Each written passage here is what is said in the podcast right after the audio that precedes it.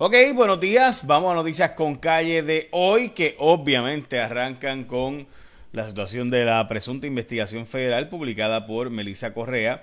Eh, en cuanto a Carmelo Ríos, supuestamente el FBI investiga a Carmelo Ríos por donativos políticos a cambio de favorecer a ciertas empresas. Se trata, según el propio Carmelo Ríos dijo eh, en un programa de televisión, básicamente de lo siguiente, dice él, que eh, son, digo, dijo él que fue esta empresa, Bella Sofía Contractors Inc.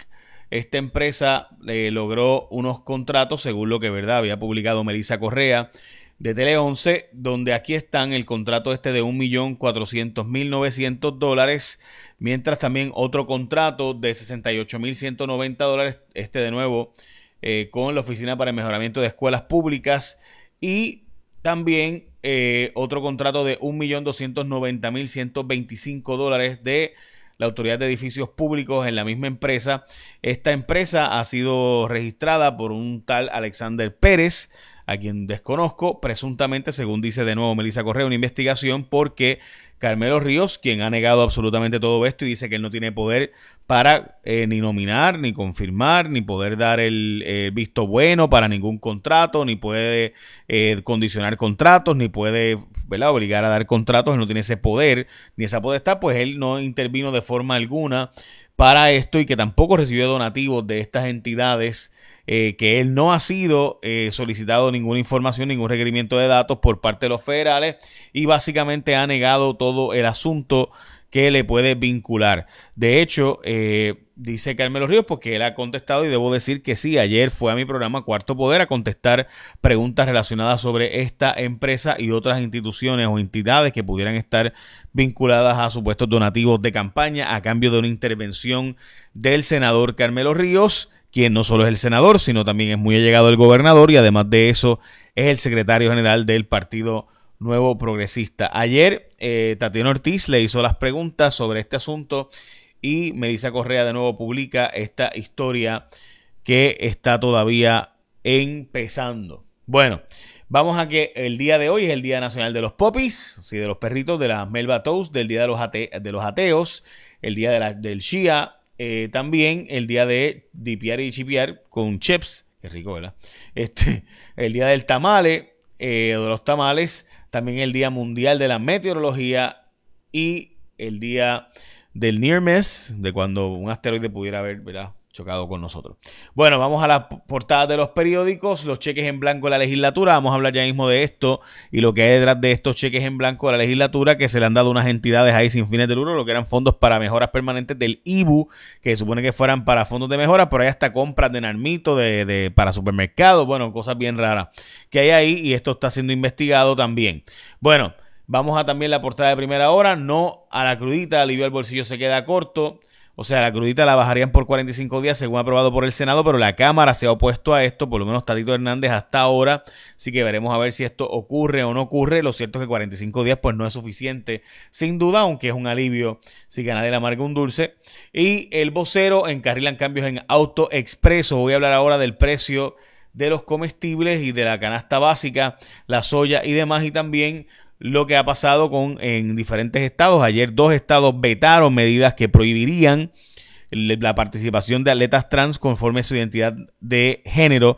Es decir, que si tú eres, naciste con sexo masculino y te lo cambias, eh, pues no pudieras participar. En Puerto Rico hay un proyecto para prohibir esto también, eh, para que no puedas participar por la rama femenina, pero eh, dos estados, en este caso republicanos, Utah y el estado también de Indiana, dos estados, republicanos ambos, vetaron, vetaron en, la medida.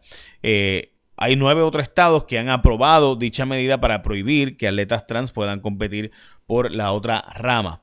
Bueno, la otra rama, ¿verdad? De, eh, como atletas.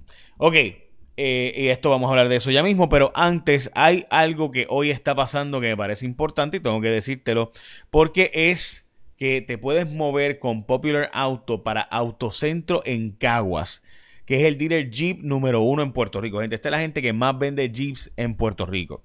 Así que tienen una oferta en leasing o arrendamiento. Chequéate, la Gran Cherokee L 2022. Usted sabe que esto es un vehículo Prime, ¿verdad? Ok. tienen pagos mensuales de 399 el primer año y los restantes 48 meses a 1033. O sea, no se requiere ninguna cantidad al firmar. Tú tienes asistencia en carretera por 10 años, tienen garantía de por vida que ofrece el mismo dealer. O sea, literal, el Autocentro en Caguas te ofrece garantía de por vida. Tiene tres filas de asientos, seguridad y avanzada tecnología. Así que visita Autocentro en Caguas, que tienen un nuevo showroom, que es el más grande del Caribe, o puedes llamar al 787-303-1225. Mira, tú llama al 787-303-1225 y chequeate las ofertas que tienen. Llámalos y pregúntales, como sabes, eh, se están vendiendo más carros que nunca porque obviamente pues simplemente hay un montón de ofertas, entre ellas esta. Así que muévete con Popular Auto para Autocentro en Caguas, el dealer Jeep número uno en Puerto Rico. Llámalos 787-303-1225. Llama, pregunta por el inventario, te envían videos, te envían fotos, te envían todo lo que tú quieras, te llevan el carro. Así que 303-1225, obviamente está sujeto a la aprobación de crédito y restricciones aplican. Así que 303-1225 para más información. Bueno, hablemos de los legisladores y sus truquitos. Ok, hay una entidad, hay el IBU, parte del dinero del IBU se aprobó que un por ciento bastante pequeño, pero ciertamente un por ciento de 20 millones de pesos anuales, lo reparten los legisladores. Y se están repartiendo dinero entre ellas para entidades como la de Héctor el Father, que se llama Asriel. Y hay que decir que la entidad que fue de categoría religiosa y se convirtió en una fundación bajo la categoría, perdón, de servicios institucionales. Todo esto está bajo investigación porque aparenta ser que no solo él, sino muchos otros han estado recibiendo donativos que se han usado de forma tal que no han sido para obras de mejoras permanentes en municipios. Se han estado dando dineros, y digo, y uso ese ejemplo porque es el ejemplo más notorio de la pieza, y esto lleva siendo, ¿verdad? Esto no es la primera vez que sale, ya ha salido casi unos cuantos meses donde esto ha estado saliendo. Se han dado donativos legislativos que supone que fueran para obras y mejoras permanentes y han terminado yendo a entidades que no se saben qué lo usan, que no pueden explicar en qué se usaron, que no pueden decir eh, cuáles fueron, ¿verdad? las razones por las cuales terminaron usándose, por ejemplo, en el centro comunitario de servicios de familia, este es en Bayamón, eh, para obras y mejoras permanentes en el distrito de Yachira Lebrón, pero no se sabe cómo usaron los chavos. Eh, por ejemplo, se dio un millón ciento cuarenta mil dólares por el representante Ángel Morey Noble para eh, dinero para una quebrada y no se sabe en qué se usó. no se hizo nunca la obra.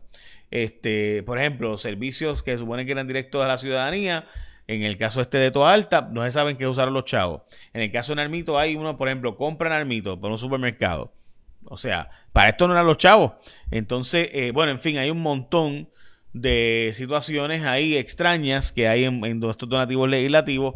Y la pregunta es, ¿dónde terminó a parar esos 20 millones de dólares anuales que se supone que fueran a través de la Autoridad de Tierras, que era para municipios, pero que terminaron usándose, sabrá Dios cómo, no se puede fiscalizar porque no se saben dónde se usaron los chavos. Bueno, vamos a cambiar el administrador de AutoExpreso eh, otra vez, eh, mientras que la Puerta de Tierra hay una alarma de compras de extranjeros por terrenos que están en la zona de Puerta de Tierra.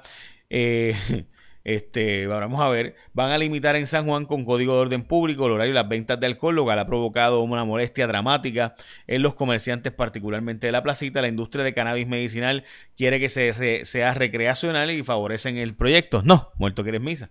El Departamento de Transportación y Obras Públicas no va a subir el precio de las inspecciones. En Puerto Rico hay una controversia por un centro para clínica de veteranos con asuntos mentales, eh, donde se está construyendo. Se supone que ahí sí va a ser un eh, parking y una, unos hospedajes, y lo que se hizo fue esta entidad.